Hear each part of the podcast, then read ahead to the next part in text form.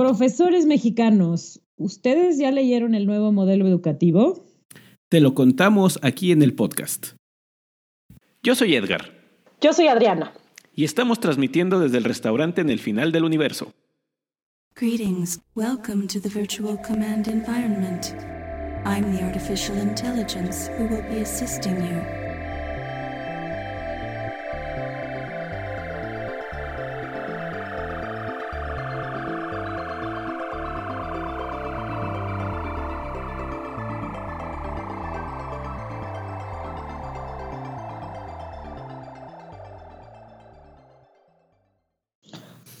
Buenos días, buenas tardes, buenas noches en la hora que nos estén escuchando el día de hoy.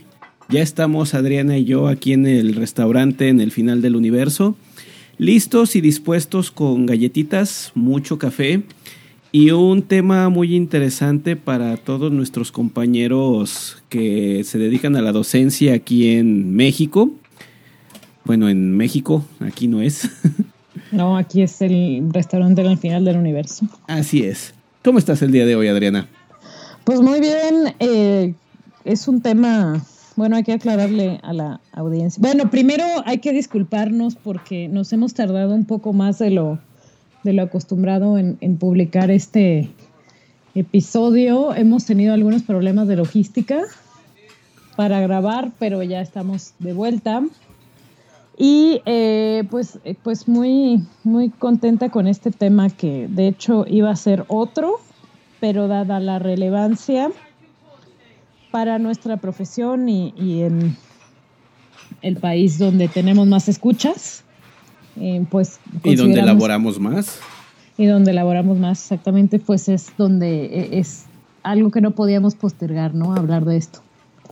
Sí, este, el, tema que vamos a discutir y presentar el, día de hoy, como ya lo escucharon en la, en la introducción, es el llamado nuevo modelo educativo para la educación obligatoria y pública en, México, eh, el cual pues presenta algunos puntos eh, muy interesantes, algunas, algunos aspectos que vale la pena repasar y comentar y pues tratar de, entender o de opinar qué, qué significa este contenido, qué, qué implicaciones pudiese tener eh, más adelante. Y pues para todos los que todavía no han tenido oportunidad de, leerlo, eh, que conozcan eh, a, grandes rasgos qué contiene para que después puedan emitir sus, sus propios juicios.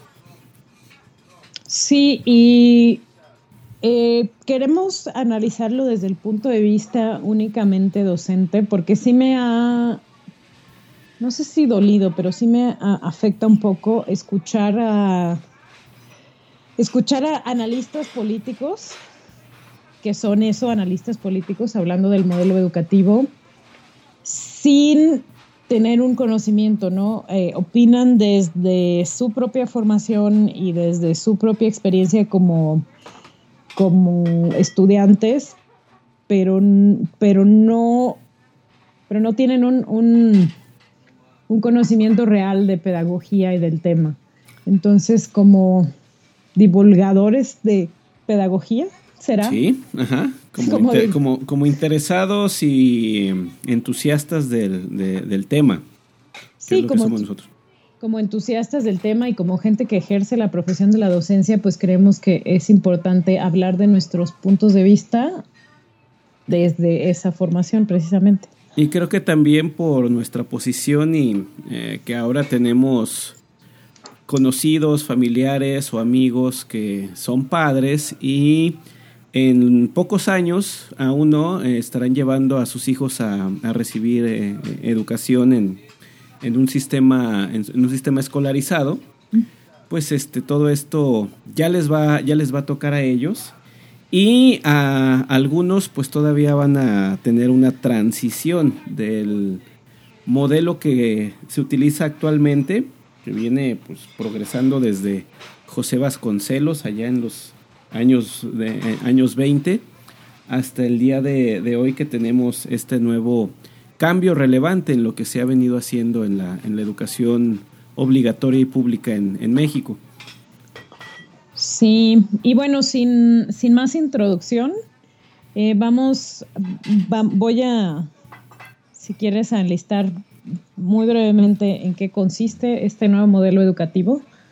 Em, tiene una palabra clave que es formación integral. El, nuevo modelo que, publicó la CEP hace apenas unos días habla de formación integral y habla de, eh, de ciudadanía. Bueno, les, les platico punto por punto. Tiene tres competencias transversales que consisten, la primera en expresión oral y, eh, oral y escrita.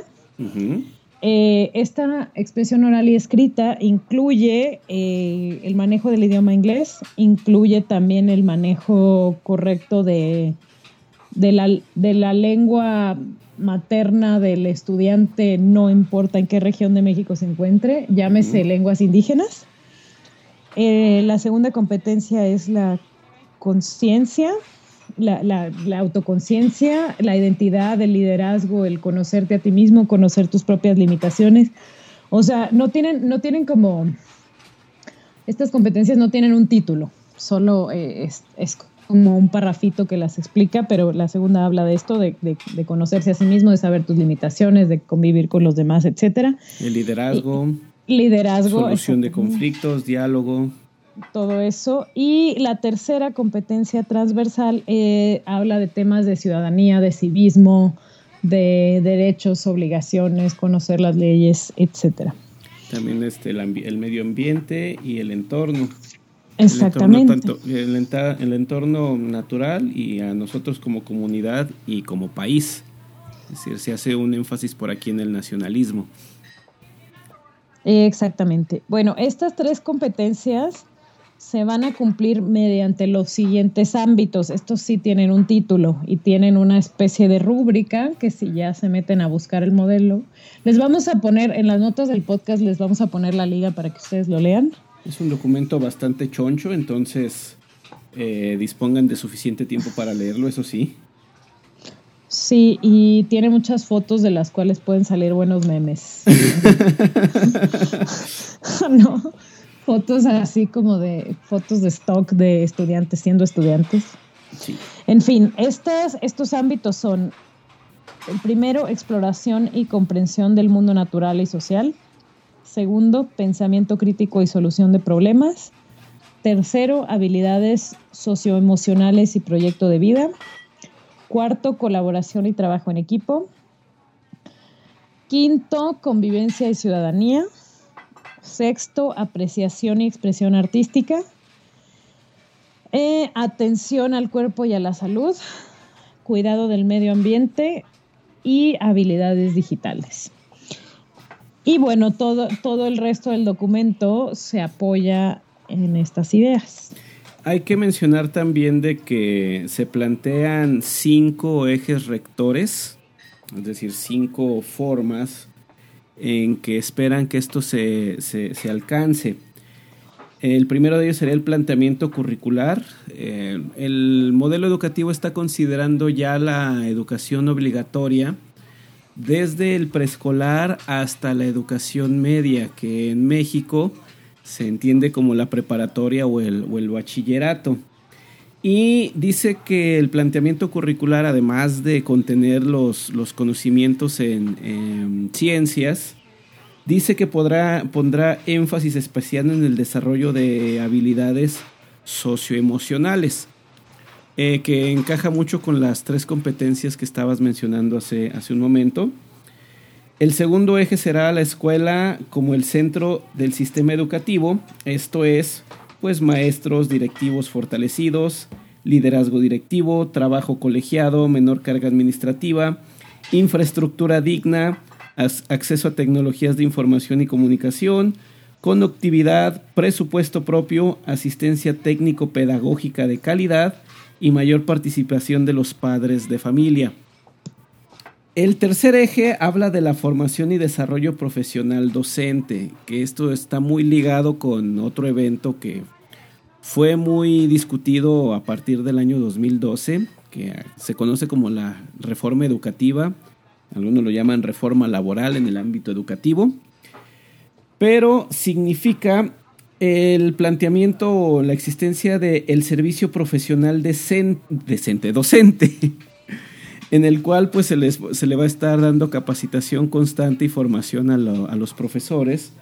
Y eh, también involucra una evaluación para los mismos con el fin de que tengan eh, una formación fortalecida y eh, que den contenidos o una educación de calidad.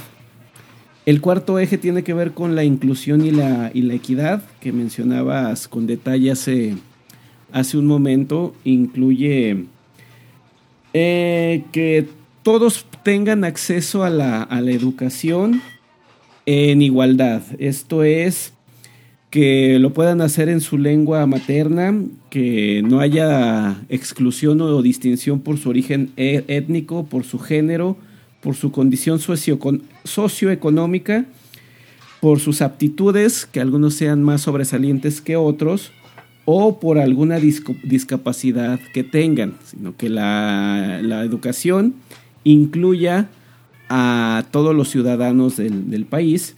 Y por último, la gobernanza del sistema educativo. Esto es que la misma, el mismo sistema educativo tenga una forma de autorregularse, de que ya no dependa directamente de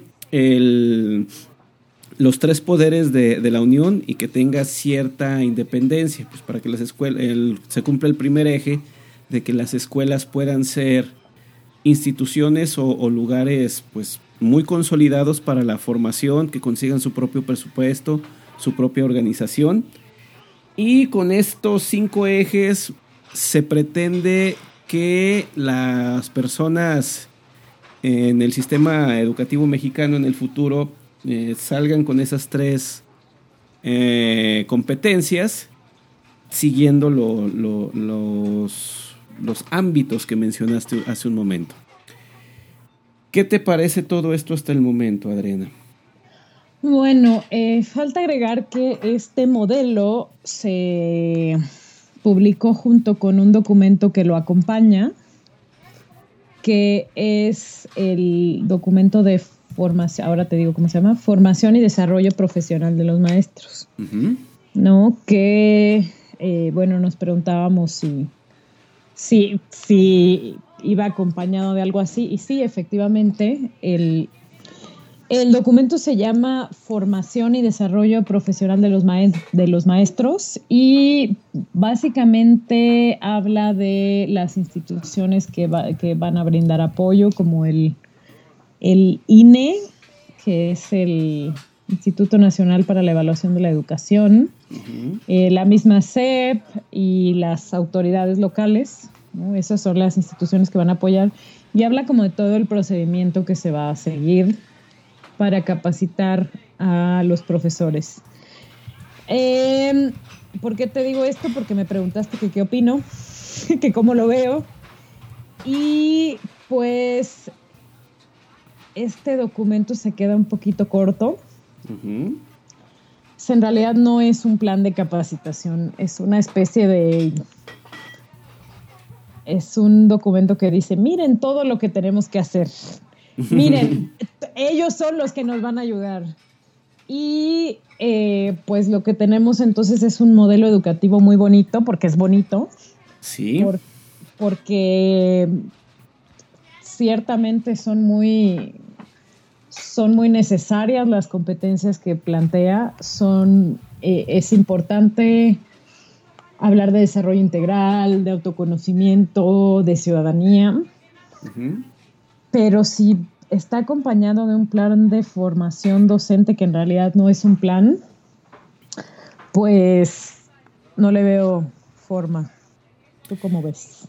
Pues mira, por el contenido y la descripción, eh, creo que satisface lo que varias personas han, han manifestado del sistema escolar durante, durante varios años. Eh, gente que conozco, que tengo cerca, de que hablan de eh, que la escuela debe de cubrir más aspectos que solo los, los académicos científicos de, de, libro.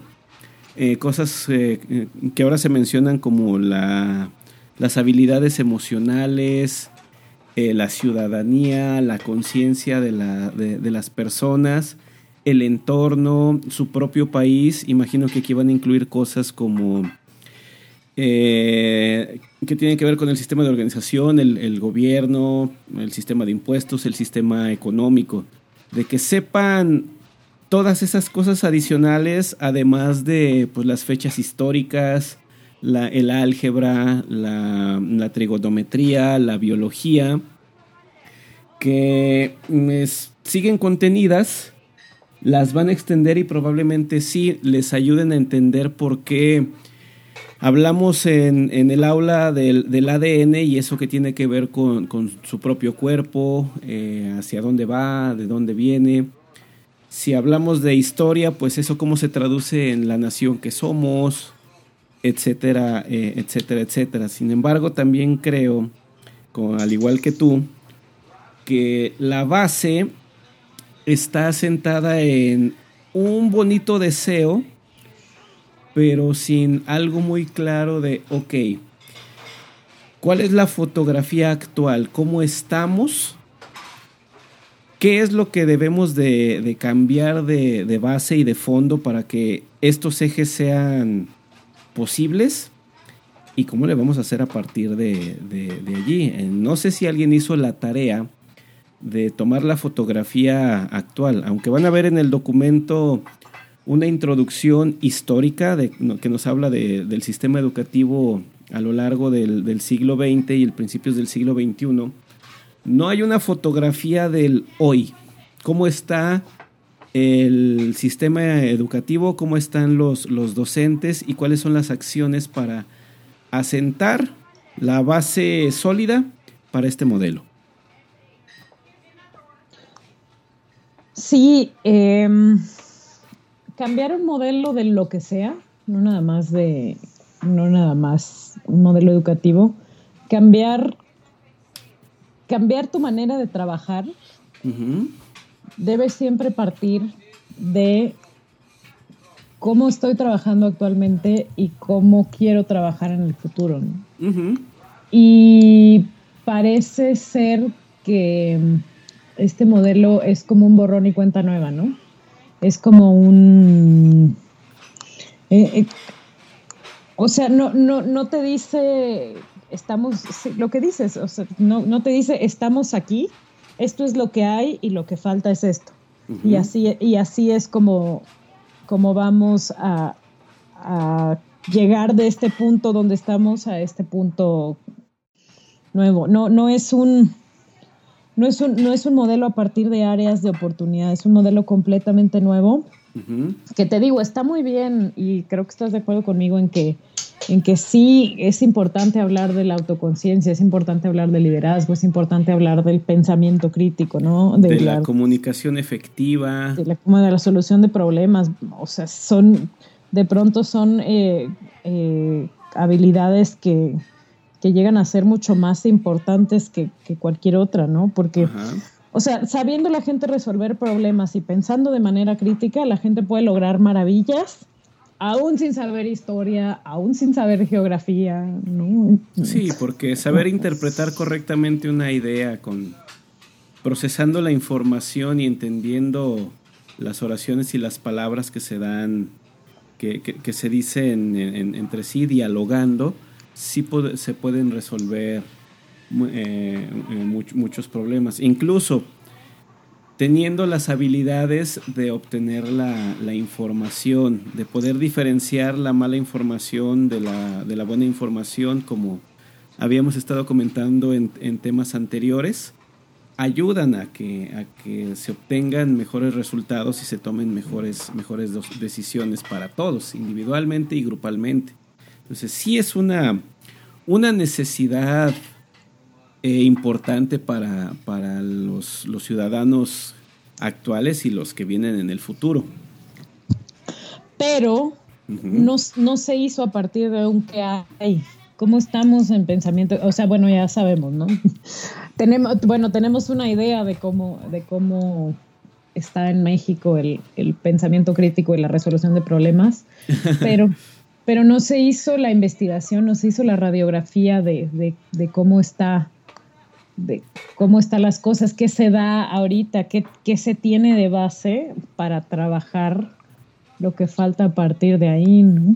Bueno. Es un poco, eh, eh, o sea, no, no te da, no te dice, mira, esta es la casa donde vives, para que la casa se parezca más a donde, a donde quieres vivir, hay que construir esto, hay que tirar esta pared, hay, ¿no? Te dice, estos son los planos de tu nueva casa. Oye, pero yo ya tengo una casa. Sí, aquí están los planos de la nueva, ¿no? bueno, me parece.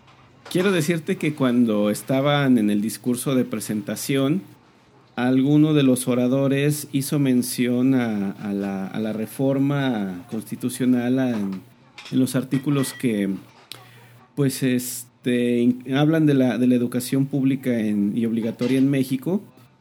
Eh, muy controversial dicha, dichos cambios, que justamente esa, eso tuvo que hacerse para que este modelo, modelo educativo eh, pudiese implementarse y funcionara, como si esa fuese la única solución o el único cambio necesario. En, aquella, en aquel cambio constitucional se hablaba principalmente de la evaluación a los, a los docentes, de que periódicamente se les haría una, una, prueba, una, una, evaluación con la cual se iba a determinar su, su, su futuro dentro del, del sistema. No que los fuesen a, correr inmediatamente, sino de que iba a funcionar como parámetro para ver quién sí podía continuar frente a grupo, quién necesitaba capacitación y quién tenía las mejores calificaciones para dar la, las clases. Pero pues por supuesto no hablaban de absolutamente... Eso cubriría uno de los, de los ejes que mencioné hace un momento pero no incluye nada de pues, cómo vas a lograr la inclusión, cómo vas a lograr que todas las, escuelas tengan internet, cómo vas a lograr que las escuelas tengan dinero de manera independiente y pues cómo vas a lograr que haya escuelas dignas en todas partes. ¿Cómo vas a crear un plan de, de expresión oral y escrita para cada lengua indígena? También, ¿no? Dicen expresión oral y escrita en la lengua materna del, individuo y en inglés. Y en inglés, sí. Que y, y, o sea, eso es hacer un plan de estudios diferente. Cada lengua es diferente, cada lengua se enseña diferente, cada lengua tiene sus ejemplos. No puedes hacer un, un plan de, ah, voy a hacer un plan en español y luego lo traduzco a todas las lenguas indígenas, el mismo plan. No, todas las lenguas tienen diferente estructura, tienen diferente diferentes ejemplos. No pones, un profesor de alemán no pone los mismos ejemplos que un profesor de inglés. Tiene que adaptarlos a su, a su manera de hablar. Es, es muchísimo trabajo. Sí, también este, hay que ver la, la variedad étnica que, hay, que existe en México. No es trivial decir, ah, sí, lo vamos a hacer en todas las lenguas indígenas, porque mm, al menos la, comunidad progresista que siempre habla de vamos a respetar nuestras raíces o a recordar nuestro, nuestros orígenes, no ve más allá del náhuatl, de, de, los aztecas, de los mexicas, de que esa es nuestra, nuestra base, nuestro origen. Y no, la variedad étnica que hay en, México es muchísimo más, más, amplia. Claro, Entonces, eh, el universo es grande, también hay que ver si vale la pena hacerlo para todos, si hay suficiente universo de, estudiantes en, todas las lenguas, en todas las culturas y en todas las regiones para que eso se pudiese, se pudiese hacer, o bien si es nada más una cuestión muy localizada, en la que dices, bueno, esto nada más se va a aplicar aquí. Claro, y no es, no es en sí una mala idea, ¿no? Todo, todo mundo debería ser capaz de escribir un poema o un cuento bien, bien escrito en, cualquier lengua, ¿no? El lenguaje, el lenguaje. Conocer, conocer un, ser bilingüe, ya sea una lengua de otro país o una lengua de, tu país o una lengua local de tu país, desarrolla habilidades, eh, desarrolla, hace conexiones neuronales muy útiles. el, poder cambiar, que lo que en inglés llaman code switch. Sí. el dominar muy bien más de una lengua es bueno y el poder escribir un relato en, otra lengua enriquece la, la, cultura mexicana, pero como dices, ¿no? Hay que ver cuántos estudiantes, o sea, si tienes 100 estudiantes del universo de millones de estudiantes mexicanos que hablan una lengua, te vas a aventar a hacer un plan de aprendizaje de esa lengua. Vas a, claro, o sea, si hay voluntarios, si hay gente que se, que se ofrece para, para hacer el plan, pues está muy bien, pero pero no sé si la SEP se vaya a aventar ese paquete. es un gran paquete. O sea, es, muy bonito, pues. o sea, no estoy diciendo que esté mal, estoy diciendo que...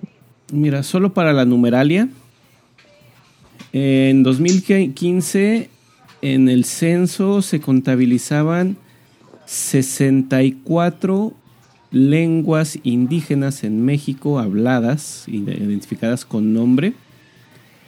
Y más o menos 118 mil personas o 118 mil hablantes de otras lenguas o de lenguas indígenas no especificadas.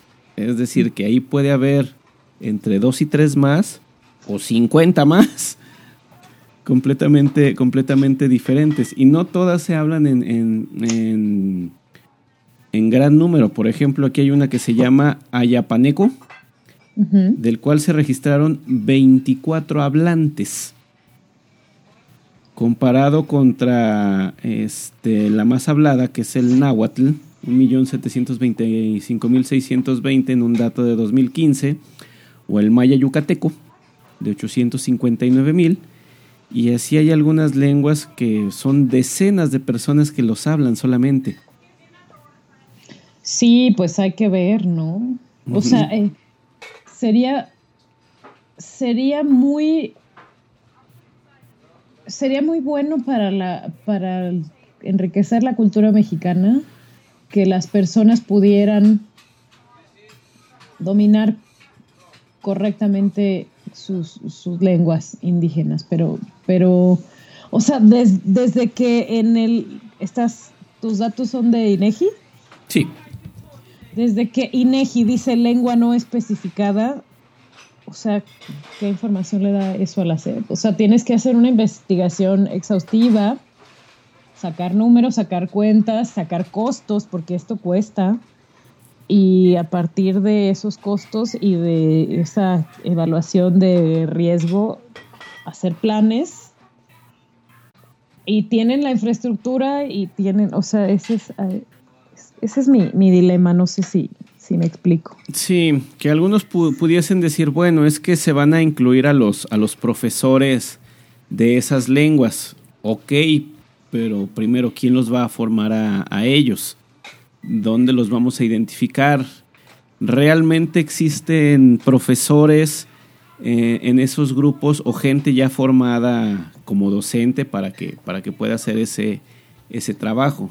Para empezar, esos que tienen decenas, decenas de, hablantes, nada más, ¿cómo sabes que hay uno allí calificado para, para enseñar el resto de la, del, currículum académico en esa lengua? Y además, ¿por cuánto tiempo puede, puede estarlo sin que se le acaben los estudiantes? Sí, y bueno, eh, pasando ya a asuntos más malinchistas, pues también el, tema del inglés, ¿no?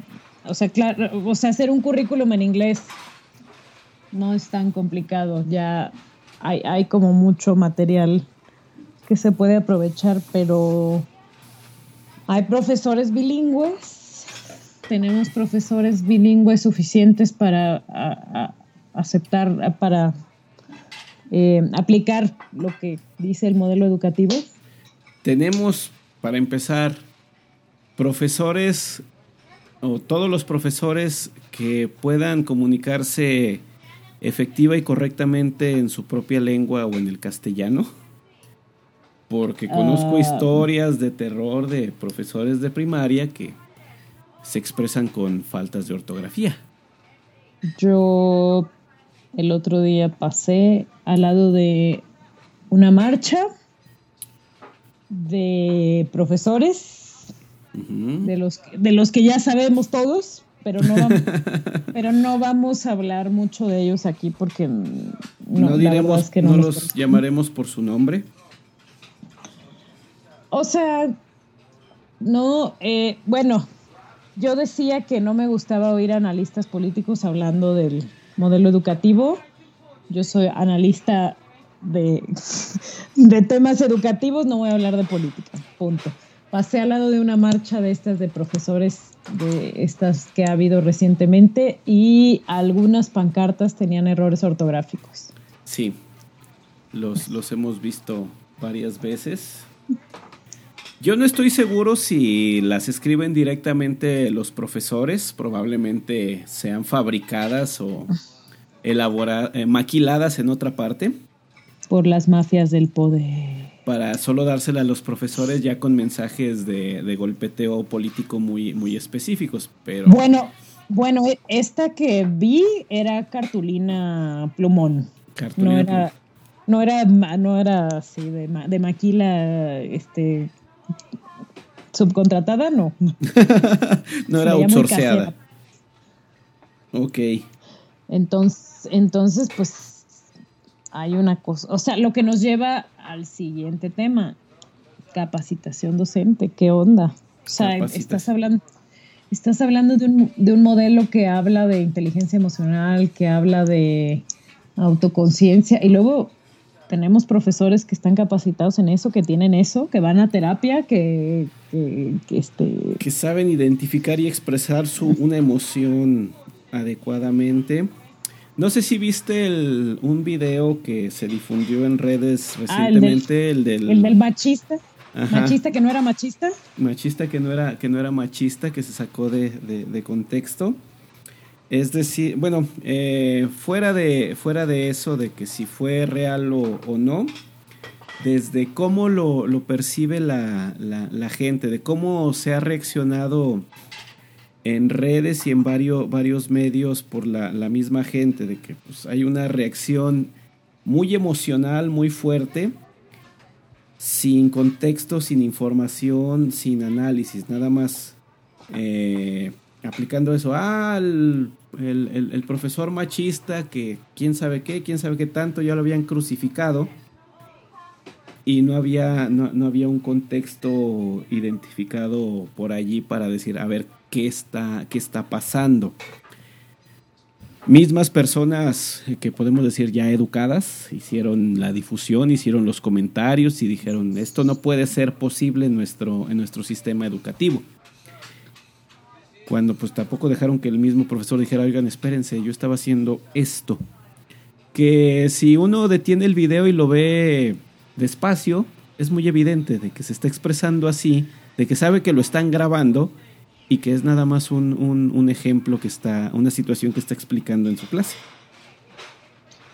Ahora, si no, bueno, no sé, o sea, esto ya es punto y aparte y es solo mi opinión, pero si el profesor no hubiera usado un ejemplo tan burdo y tan soez, no, no se hubiera metido en ese problema.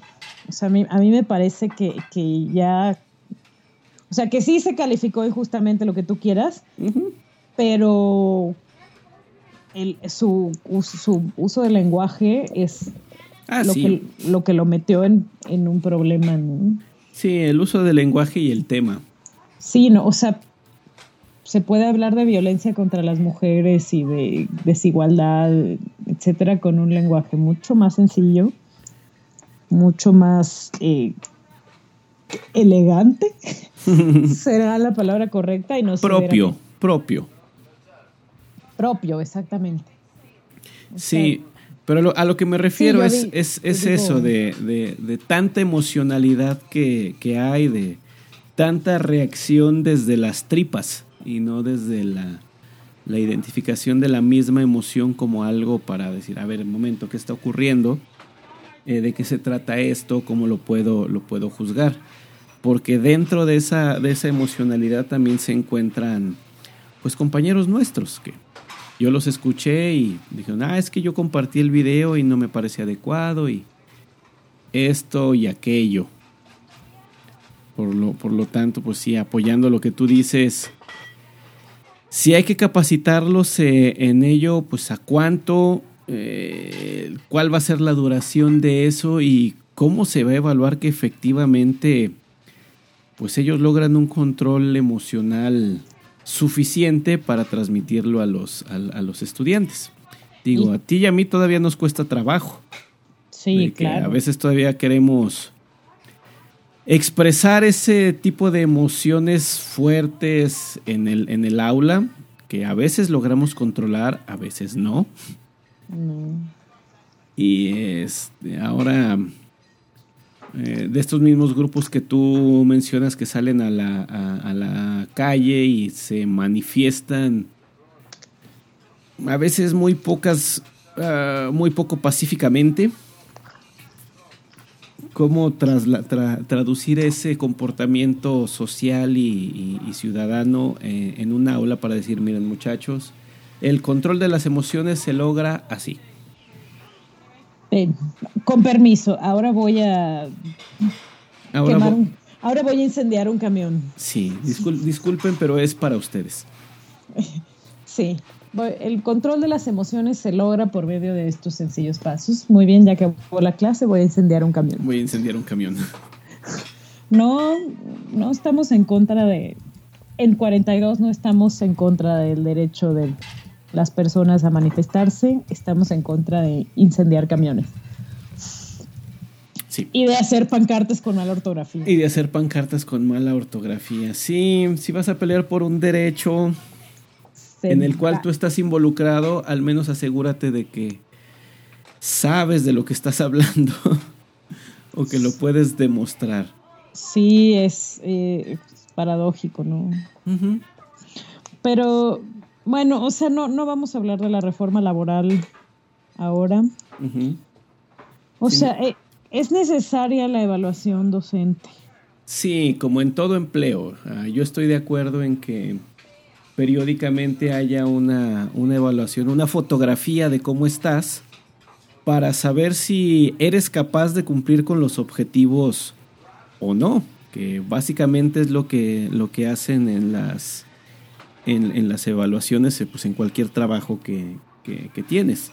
No es porque sea una opresión o algo deliberado solamente para afectarte. Es decir, bueno, pues este, tú te comprometiste a esto. Entonces quiero ver si eres capaz de mantenerlo.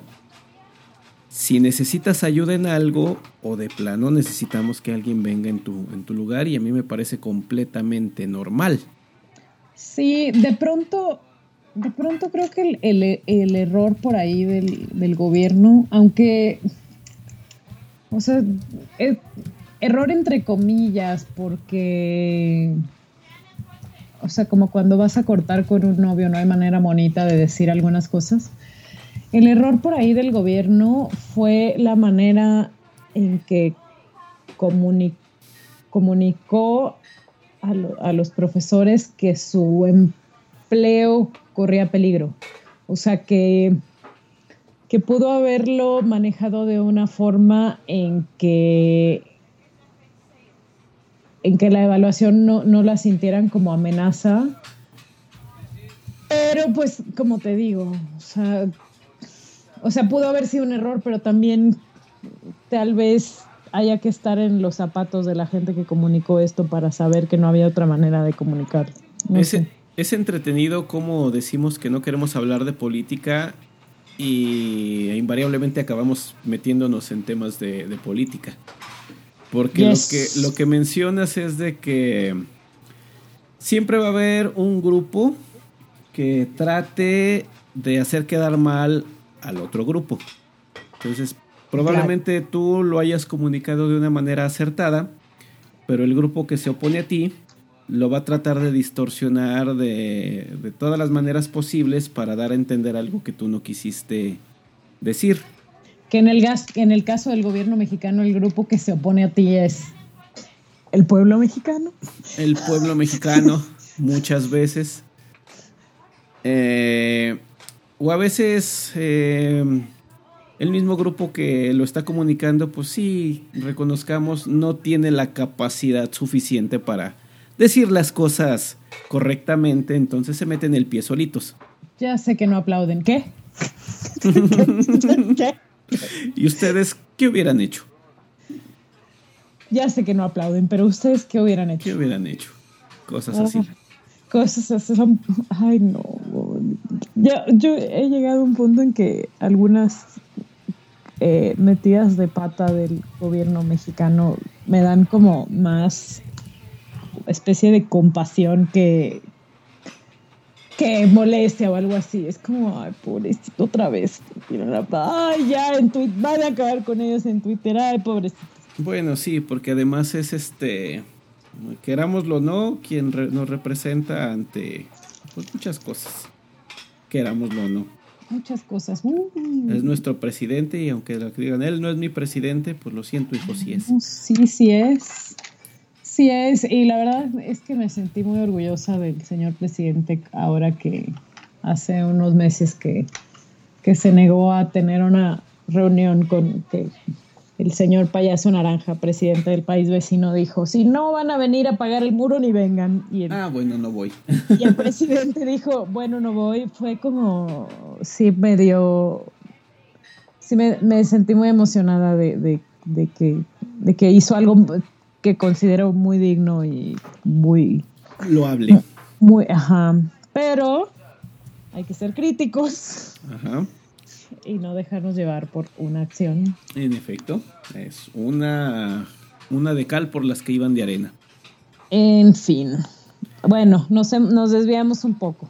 Sí, pero pues estamos tratando la, los aspectos políticos que distorsionan y, e invariablemente, aunque haya buena intención, como en este caso, vendrá esa, esa contra o esa respuesta contraria que tratará de beneficiar a, un grupo sin importar pues lo, lo, que diga. En nuestro caso lo que queremos ver es que nos parece un buen deseo, pero que parte de algo muy, muy endeble o inexistente, que es el análisis de la situación actual. Exacto. No hay un... Te entrega los planos de una casa nueva y ni siquiera vio cómo estaba tu casa ni siquiera vio si había una casa allí. Exacto, ni siquiera ve si hay una casa, efectivamente. Porque eh, a, mí, a mí la, cuando leí las competencias dije, pues sí está bien, es decir, mejores ciudadanos capaces de comunicarse bien, de manifestar liderazgo, de que vean a todos como, como sus iguales y además sepan resolver problemas usando la matemática y la lógica. Sí, claro, que puedan escribir un poema en, en su lengua, en, en maya, en náhuatl. Qué bonito. este, yo, yo lo veo y digo, donde firmo, mándeme 100 millones. Sí, sí, exactamente, ¿no? Ay, qué bueno que mis hijos van a ver esto. Pero después uno pasa a la siguiente parte. Ok, ¿y cómo? Con lo que tenemos ahorita, ¿cómo? ¿O qué es ah. necesario cambiar para que eso pueda ser posible? Ah, no sé, yo te di el plano. Pero, pero, pero, pero, pero que es justamente es lo que estamos nosotros tratando de, exponer en este momento. Oye, y el cemento, pues no, no sé, ahí está el plano. Pero en los ladrillos, sí, exacto. Y las tuberías y la infraestructura actual y el terreno aguanta esto. El terreno, el terreno aguanta esto, ¿no? ¿Cómo están los estudiantes? ¿Qué, qué? Porque ahorita que tomas la analogía del, plano y de que probablemente ya hay una casa allí, ¿qué tal si la estrategia es, pues vamos a tirar la casa que está completamente y montamos la nueva? Obviamente va a haber quien se oponga a que tiren la casa.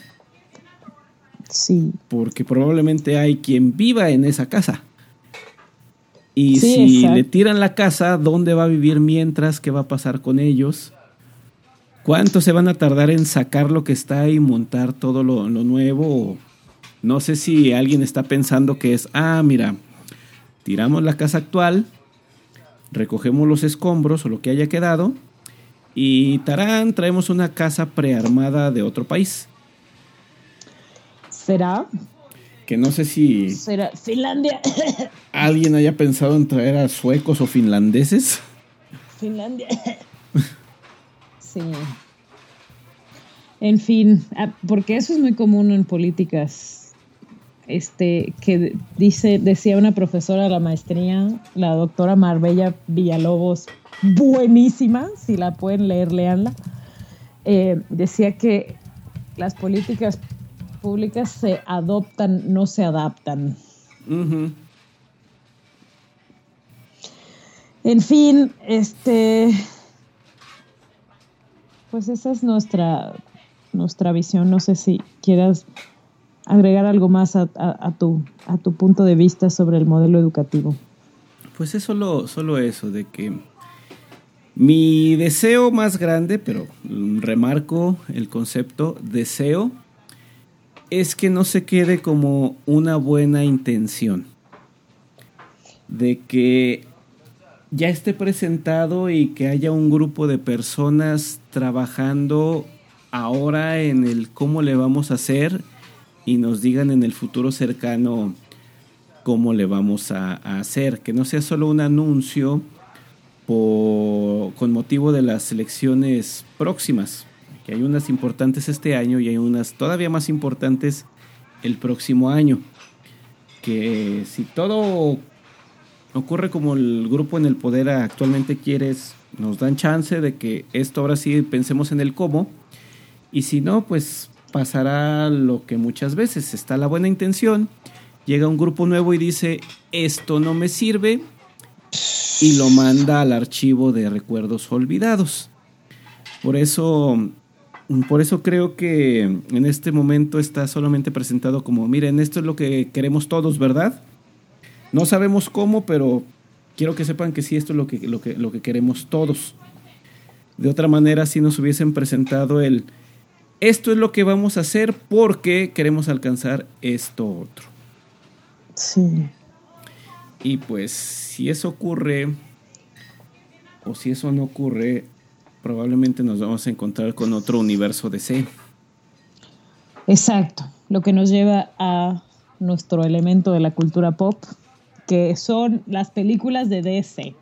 DC Comics, para los que no, no están muy, muy versados, es una compañía dedicada a la publicación de, historietas, principalmente de superhéroes con historias fantásticas, que, es, que son los dueños de personajes como Superman, Batman, Batman, Batman, La Mujer Maravilla, Flash y otros, otros que andan por allí. Linterna Verde, Aquaman. Eh, Cyborg. El, Guasón, Harley Quinn. El Joker, Harley Quinn. Mm que últimamente les ha dado por incursionar en el cine, presentando pues sus historias eh, de personajes de los, de los que tiene.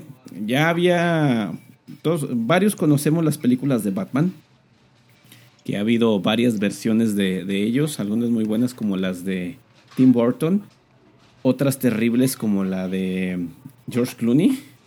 Y la de Val Kilmer, no la olvides. Ya la olvidé. O unas muy buenas como las de Chris Nolan.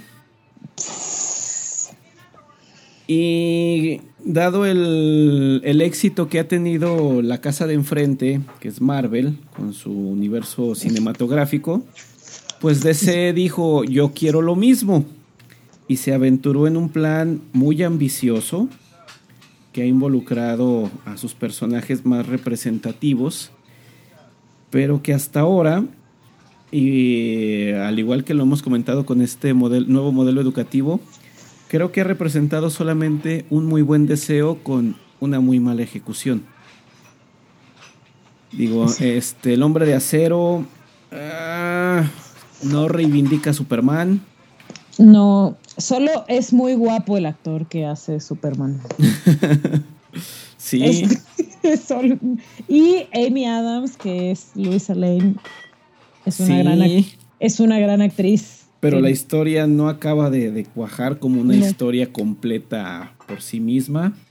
No, no conecta bien con otras películas de superhéroes que están relacionados. Suicide Squad, que yo desde que la escuché dije, bueno, una película de puros malos, pero cuando dicen, pero van a ser buenos, yo dije, ah, no. Y pues efectivamente hay una...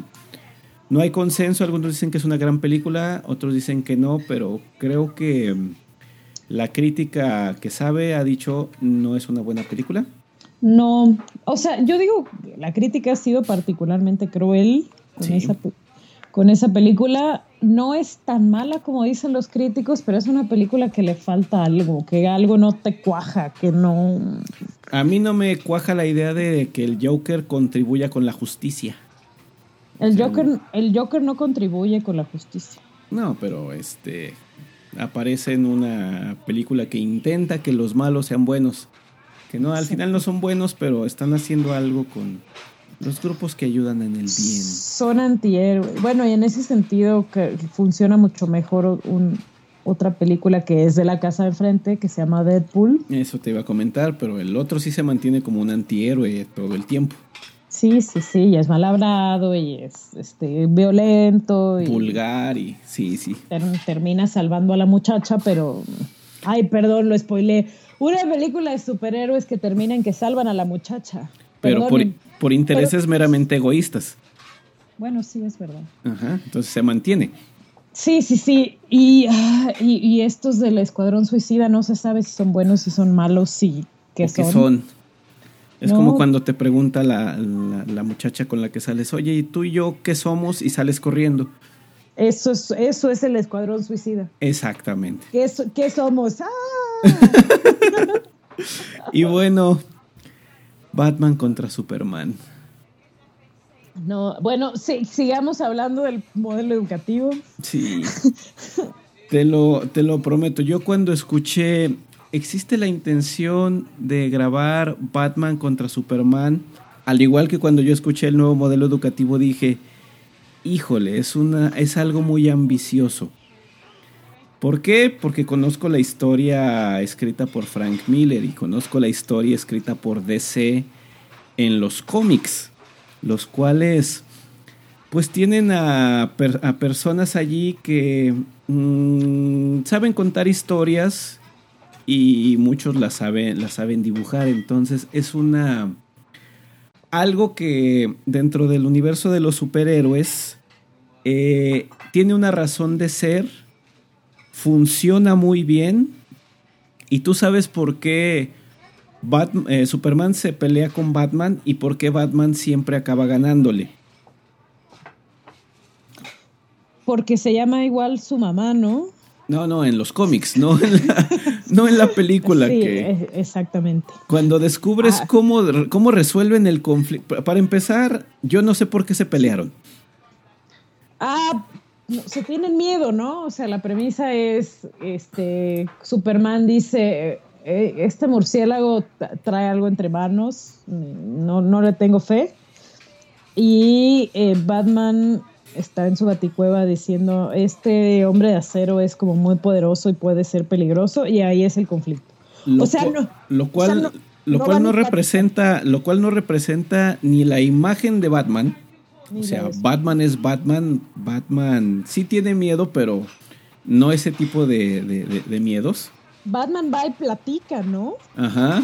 Superman concilia, Superman es conciliador, Superman es famoso porque tiene todo el poder del mundo, pero antes que usar sus superpoderes, debe conciliar. Y eh, aquí es como, ah, me cae mal murciélago. Ajá. ¿Dónde está ese Superman conciliador? Y luego ya cuando se enfrentan, pues se pelean porque la película se llama Batman contra Superman, entonces, oye, pues aquí dicen el guion que tenemos que pelearnos, pues vamos a pelearnos. Y se empiezan a pelear y dejan de pelearse por la razón más absurda desde... ¿Qué te gusta? Bueno, es una razón muy, muy, muy, muy absurda. Sí, lo, lo acabo de decir. que resulta que su, sus mamás se llamaban igual. y entonces hay muchos memes que dicen, ella se llamaba Marta. Sí, la canción de Napoleón. De hecho, podría ponerla ahora y la escuchamos, pero no lo voy a hacer. No, porque hay, problemas de uso de propiedad intelectual. Sí, recordemos que tratamos de mantener este podcast lo más limpio que se pueda. Sí, por cierto, eh, nuestra, nuestro intro y nuestra salida pertenece al grupo de Creative Commons, que es básicamente una plataforma donde artistas y creadores de contenido intelectual suben sus, sus obras para que la gente las comparta sin ningún compromiso con el, con el único, con la única condición de que se les dé crédito. En efecto, que solo se les mencione que ellos son los creadores del, del, contenido. Eh, creative, creativecommons.org. Se los recomendamos mucho. Sí, bueno, era un breviario cultural ahorita que hablamos de música. Para que, para que eviten utilizar material eh, protegido sin autorización. Porque dicen, ahora cómo musicalizo mis clases, bueno, hay muchos medios en, lo que los en los que lo pueden hacer sin incurrir en delitos. Sí. Y bueno, pues ya para cerrar el, episodio de hoy, eh, hay, que, hay que pensar que nuestros objetivos sean alcanzables y medibles, ¿no? al, igual, al igual que las películas de DC, hay que saber qué quiere uno y saber cómo se va a lograr. Sí, que, el, la ejecución esté al nivel de la, de la expectativa levantada. En este momento creo que con el, gobierno tiene la atención del todo, de todo el mundo con el anuncio del modelo educativo. De hecho, tienen mi atención porque el deseo o, la, o lo que plantea es muy deseable, al menos para mí sí. Sí. Pero quiero saber cómo. Así, así como, ¿por qué Batman y Superman se pelearon? ¿Por qué? Sigo sin saber por qué se pelearon. Y sigo sin saber por qué dejaron de pelearse. ¿Por qué se llama igual su mamá? Bueno, sí saben que en el cómic es una pelea continuada, ¿no? No van a dejar de pelearse. Pero acá creo que ya no lo van a volver a hacer. Por Marta. Ella se llamaba Marta. Ella se llamaba así. Y se sigue llamando así. Entonces, este. Esperaremos. Desearemos buenas cosas. Y si no ocurre nada, pues vamos a tener que pensar en qué nos toca para pues, seguir aportando nosotros hasta donde alcancemos. Exactamente.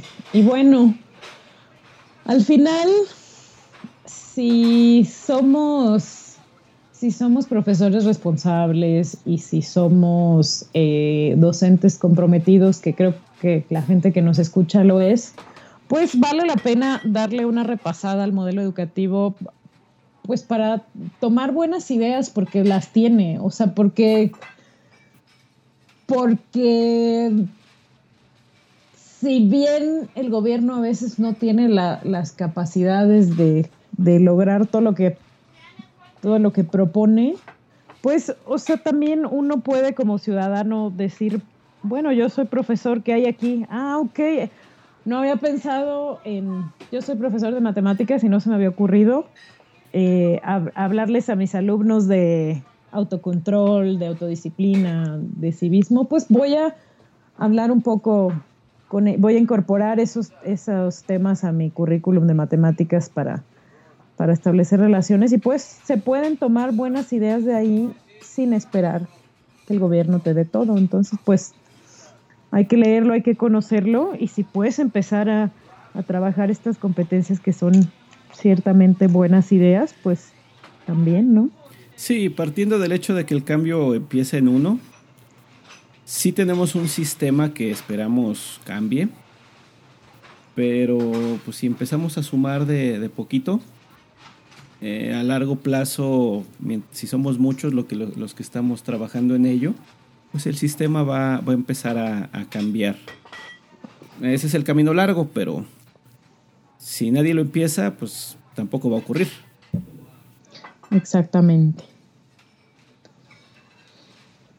Y bueno, Adriana, pues este algo algo que quieras concluir para el día de hoy. Pues que ella se llamaba Marta. ella se llamaba así. Ella se llamaba Marta. Se llamaba Marta. Queremos agradecerles por su atención el, día de hoy. Queremos recordarles nuestros medios de, contacto. Facebook, Pedagogia 42. Twitter, Pedagogia 42. Recuerden que es pedagogía, pero como no lleva acento, tenemos que leerlo como tal. Nuestro sitio web 42.edgarfernandez.com, en donde esperamos sus comentarios, sus sugerencias, sus recomendaciones de temas. Si alguien quiere escuchar un tema en, particular, con gusto aceptamos esos mensajes. Si alguien quiere participar con nosotros, también apúntese. Eh, la tecnología nos permitirá alcanzarlos desde aquí, desde el restaurante en el final del, universo, o traerlos para que compartan el café con, con nosotros y discutan aporten a esto de la pedagogía que tanto a Adriana como a mí nos, nos gusta mucho, nos da de comer, no solo físicamente, sino también espiritualmente, nos mantiene contentos. y pues los escuchamos en la siguiente ocasión, en esta misma hora y en este mismo canal. Oye, agrego, agrego, antes, antes de terminar, que si nos escuchan en iTunes o en alguna plataforma de podcast, por favor pongan un comentario o una reseña o, o estrellitas, de preferencia cinco, pero con lo que gusten cooperar está muy bien, para que nos volvamos relevantes en, en, las, en las estadísticas de podcast. Sí, ayúdenos con la, a difundir la palabra. Pues muchas gracias, Adriana. Fue una charla interesante el día de hoy. Ya se nos acabó el café. Hoy no tenemos muffins, pero este algo nos acompañó durante, durante esto. Nos vemos a la siguiente. Hasta luego. Y gracias por el pescado.